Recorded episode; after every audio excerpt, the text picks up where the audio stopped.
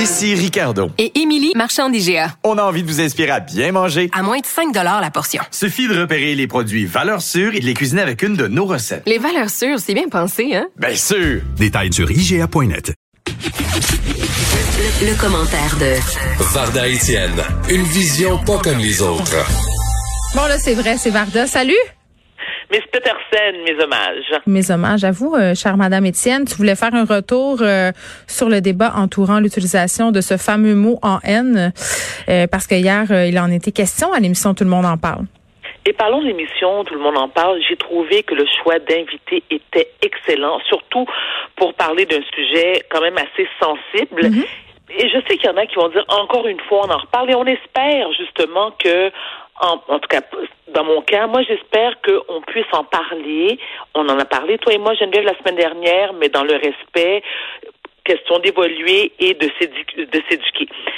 Le choix des invités, bon, il y avait bien sûr Vanessa Destinée, il y avait euh, euh, comment il s'appelle encore? Euh, Émile, Nicolas. Émile Nicolas, il y avait Webster, et ce sont des membres de la communauté noire qui sont de, la ben, communauté haïtienne aussi. Oui, je t'en prie. Mais il y avait aussi Ricardo Lamour, et on a notamment reproché quand même sur plusieurs tribunes à l'émission de n'inviter que des personnes qui avaient le même discours, voire même on leur a reproché leur militantisme. Mais moi, j'étais plus, j'étais plus ou moins d'accord avec ça. Moi, je suis pas d'accord du tout. Je suis pas d'accord du tout, et je pense que Vanessa Destiné l'a très bien exprimé. D'ailleurs, ils n'avaient pas tous euh, la même opinion entourant l'utilisation du terme. Mais avant de, parler euh, de ces invités-là, ce qui m'a beaucoup touché, moi, c'est le témoignage de la professeure euh, lieutenant Duval. Parce que, premièrement, j'ai senti, je l'ai senti très fragile avec raison. Elle était complètement déstabilisée. Encore une fois, avec raison. Je persiste et signe que cette professeure ne méritait pas du tout d'être sanctionnée.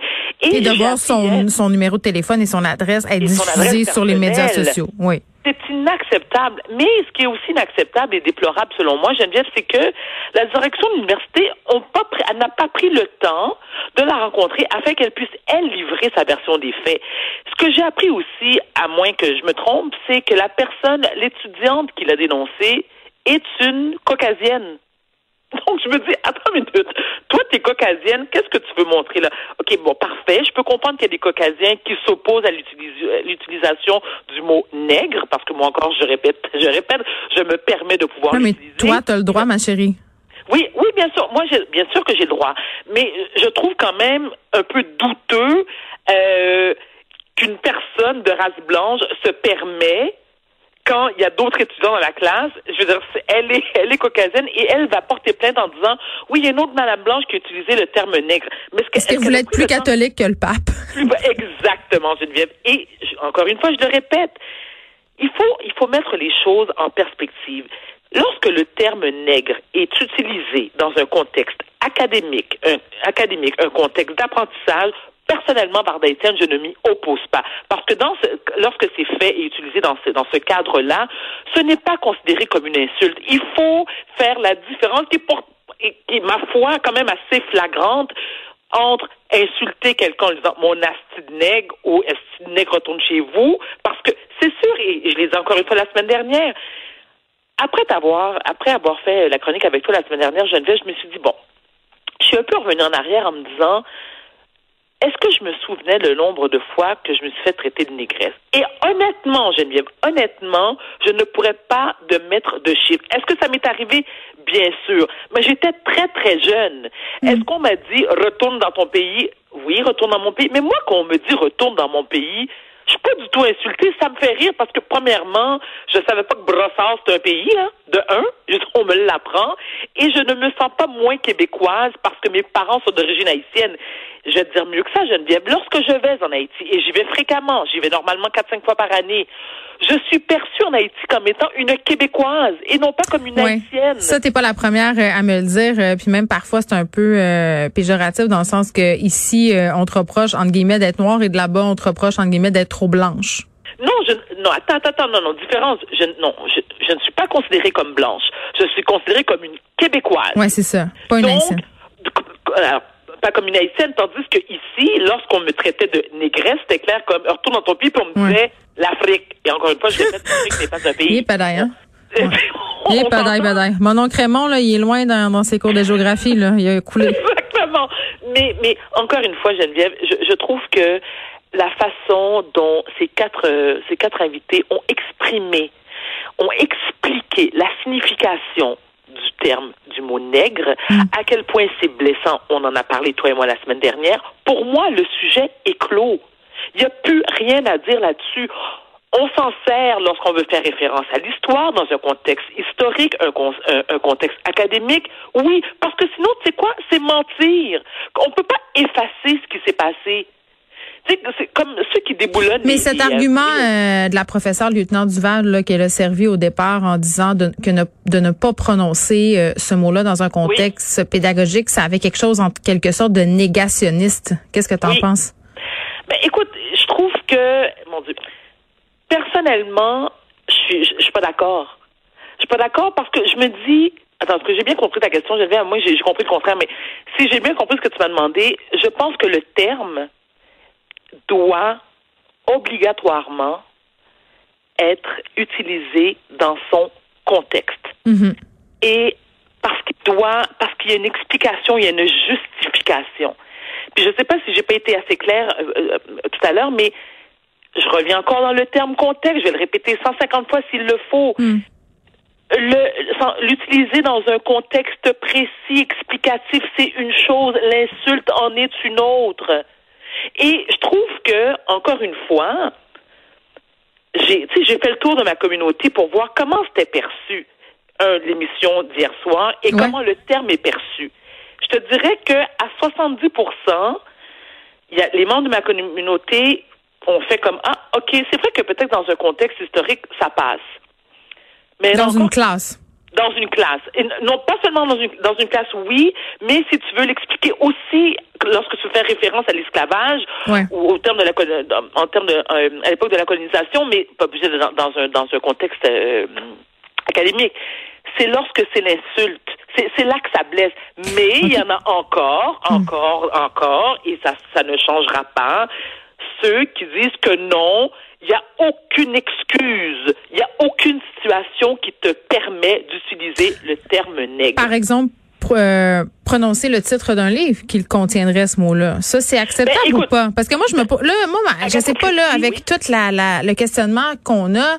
Moi, Mhm. au début de la semaine passée, là, j'étais de ceux qui disaient, écoutez, là, dans un contexte académique, puis le titre d'un livre, c'est le titre d'un livre, je vois pas Mhm. pourquoi je m'empêcherais de dire ce mot-là. Puis là, on dirait que je suis plus certaine, mais je sais pas vraiment pourquoi je suis plus certaine, mais on dirait que je suis rendue mal à l'aise. Mais alors, oh, mais bien sûr que tu es mal à l'aise, et on le comprend, Geneviève. Non seulement tu es mal à l'aise, écoute, hier, je regardais le visage de Guy App qui disait, bon, on va utiliser le terme... euh, et là, tu sentais qu'il... Bon, elle, Non, c'est- ouais. dis-le, Guy, t'es capable, alors, dis-le, vas-y, dis-le. Mais je sais aussi qu'en le prononçant, il allait être, écoute, je veux dire, noyé dans les insultes. Écoute, c'est comment c'est les réseaux sociaux. Je t'apprends rien. Mais est-ce qu'on peut assumer? Et c'est là le problème, c'est que les gens ont la difficulté à assumer la responsabilité d'utiliser le terme comme hier dans le cadre de l'émission Tout le monde en parle. Je veux dire, Guillaume devait l'assumer. C'est ce que Dany Laferrière a précisé aussi, hein, que ce mot-là appartenait à tout le monde, mais qu'il fallait assumer les conséquences de le prononcer. Ben, je te dis honnêtement, Geneviève, je veux dire, moi, je ne suis pas tout à fait d'accord avec Dany Laferrière. Tu te rappelles, on en a parlé la Oui, semaine oui. dernière, mais j'invite les gens à lire l'excellent texte de Macacoto euh, qui a été publié dans le Journal de Montréal. Et, je pense que lui, moi, je- moi ma perception et ma alors lui, ce qu'il dit, c'est que le terme nègre, il faut faire une différence entre le terme nègre et la négritude. La semaine dernière, je te disais, euh, Geneviève, que la négritude, euh, qui, donc c'est un mot qui a été euh, inventé par Aimé Césaire et Léopold Senghor. Alors Léopold Senghor, les, les deux sont, sont deux écrivains et euh, euh, intellectuels très respectés. Et eux, ils- le terme négritude pour eux, ça, ça, c'est, la référence culturelle de toute l'histoire de la communauté noire. Tandis que le terme nègre, c'est lui qui est péjoratif. Donc, eux, ils s'approprient le mot négritude parce que clairement, ils l'ont inventé. Dany Laferrière, moi, je suis un peu... Euh, je suis pas tout à fait d'accord avec son discours parce que lui il se dit bon ben écoutez c'est à nous de de de de de, changer si on veut euh, la perception de- du mot. Non Dany je suis désolée tu peux pas changer la perception du mot. Le mot est ce qu'il est. Le mot nègre on le sait tous surtout si tu es issu de la communauté noire est un terme péjoratif qui est douloureux à entendre qui est euh, euh, non seulement il est douloureux au terme autant physique historique que mentale. Parce que moi, dès que j'entends le terme nègre, je ne peux m'empêcher de penser à mes ancêtres, Hmm. à tous ceux et ceux qui ont, tous ceux et celles qui ont été lapidés, hommes, femmes et enfants. Euh, Il y, a une connotation tellement euh, euh, rétrograde qui nous fait. je- moi, j'y- j'y pense et ça. Je te jure, Geneviève, je ne peux pas m'empêcher de penser à ce terme-là sans me sentir diminuée. Mais en contrepartie, je refuse de me l'approprier. Car je ne suis pas la négresse de qui que ce soit. Mes ancêtres non plus, ou- aussi l'ont été il y a fort longtemps. Et encore, oui, vas-y. Ben, euh. Je, je bien enflammée quand je parle de ça. Non, mais je trouve ça super intéressant euh, de t'entendre, Varda, là-dessus. Puis, tu sais, je trouve que, sais, dans la discussion euh, cette semaine, beaucoup de personnes ont sans doute évolué dans leurs pensées. Puis, je trouvais qu'hier, euh, ça clôturait bien la discussion euh, qui pourrait être poursuivie par ailleurs. Là, chacun euh, est libre de parler ce qu'il veut, mais ça clôturait bien cette euh, cette discussion-là, si on veut, dans l'espace social. Donc, toi, pour toi, le fait d'avoir invité euh, Vanessa Destinée, euh, Ricardo Lamour, Émilie Nicolas et Webster, c'était Oui. une bonne idée. Tu trouves que ça a bien passé? C'est ce que je C'est comprends. une excellente idée et, et, et t'as regardé l'émission. Bien sûr, mais oui, ben oui, Vanessa en plus c'est une amie là, donc c'est bon, ben, sûr que ben, c'est sûr que je l'ai regardé. Mais quelle jeune femme extraordinaire. Écoute, elle est d'une éloquence. Et- et- et moi, j'ai adoré l'entendre, mais t'as as pu constater, toi aussi, qu'ils n'étaient pas tous du même avis. Non, c'est ça, exactement. Donc Webster euh, est un petit peu plus, euh, je te dirais, plus conservateur. Puis moi, je, je respecte son opinion, il n'y a, il y a aucun souci là-dessus. Mais encore une fois, est-ce que euh, est-ce qu'il est nécessaire de le mentionner dans un contexte historique, académique? Absolument. Est-ce qu'on devrait l'utiliser en, dans, dans les, dans, en 2020 pour insulter quelqu'un? Non, et c'était pas mieux non plus en 1804. Tu comprends? Mais je pense aussi qu'à un moment donné, il faut, il faut respecter. C'est le terme que je cherchais. Il faut respecter la façon dont les gens issus de la communauté, communauté noire se sentent lorsque c'est plus. Tu, tu comprends? Et- ouais, il faut et- faire preuve de sensibilité. euh, de je pense que tu mets le, faut le pas bon mot. comparer. Tu sais, et il faut pas comparer parce que, tu sais, lorsque Ricardo disait hier soir euh, sur le plateau, tout le monde en parle. Moi, ce que je n'admets pas, c'est lorsque les gens qui ne sont pas issus de la communauté noire devraient me dire comment me sentir quand ce mot-là est prononcé. Et je, et je me suis dit, bingo, c'est exactement ça. Mais c'est ça, moi c'était ça mon malaise. C'est ça que j'essaie de t'expliquer euh, vendredi, puis on va se laisser là-dessus, Varda. Là, quand on avait une gang de chroniqueuses puis de chroniqueurs blancs euh, qui Oui. essayaient de, de, de dire si oui ou non euh, c'était acceptable ou pas d'utiliser ce mot-là dans l'espace public. Moi, je me sentais même mal à l'aise de faire des entrevues. Moi, j'ai invité euh, Dominique Anglade euh, justement parce que je voulais en parler euh, avec une personne non blanche. Tu sais, à un moment donné, c'est parce qu'il faut, on peut-tu les entendre au lieu de débattre entre nous. euh, tu sais, ça me fait rire. C'est comme quand on invite euh, des personnes même pour minces pour parler de grossophobie. Moi, je suis toujours tellement mal à l'aise. Tu sais, fait mon non, mais c'est vrai. Tu sais, à un moment donné, on peut-tu leur donner la parole euh, puis savoir justement puis les entendre ce que ça leur fait. Puis quand ils sont une gang à dire, ben moi, quand tu dis ce mot-là, je me- sens pas bien. Ben, Mais- t'as boire. Arrêtons. Mais, tu me permets, tout à fait d'accord, mais un dernier mot, j'aime bien. Un dernier mot. Moi, je, je- ben, alors, dernière phrase ou deux phrases. Vas-y. Moi, j'ai toujours dit, et, et ça m'a été souvent reproché par la communauté, la communauté noire, c'est que pour être né au Québec et y avoir vécu toute ma vie, et je vais sûrement mourir ici, Mhm.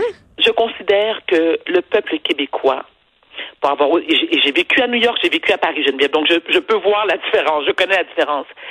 Et le peuple qui a le moins de problèmes et qui a une, je, vais le mettre dans le sens euh, possible, Mais je comprends une tellement. facilité, Mais oui. a une, une facilité d'acceptation des autres cultures qui est impressionnante. Mais c'est bien, donc posons-nous des questions. C'est bien. C'est tout à notre honneur de l'avoir, cette discussion-là, en ce moment. Ah, c'est ça. Ben oui. Ça fait pas de nous des personnes racistes. Faut arrêter de mettre tout dans le même panier, puis que Ah, dès qu'on... C'est ça. sais, à un moment C'est donné, là... Bon, demain, demain, un Varda Étienne répond à la question, est-ce que tous les Noirs euh, dansent bien et autres préjugés raciaux? Varda Étienne, merci.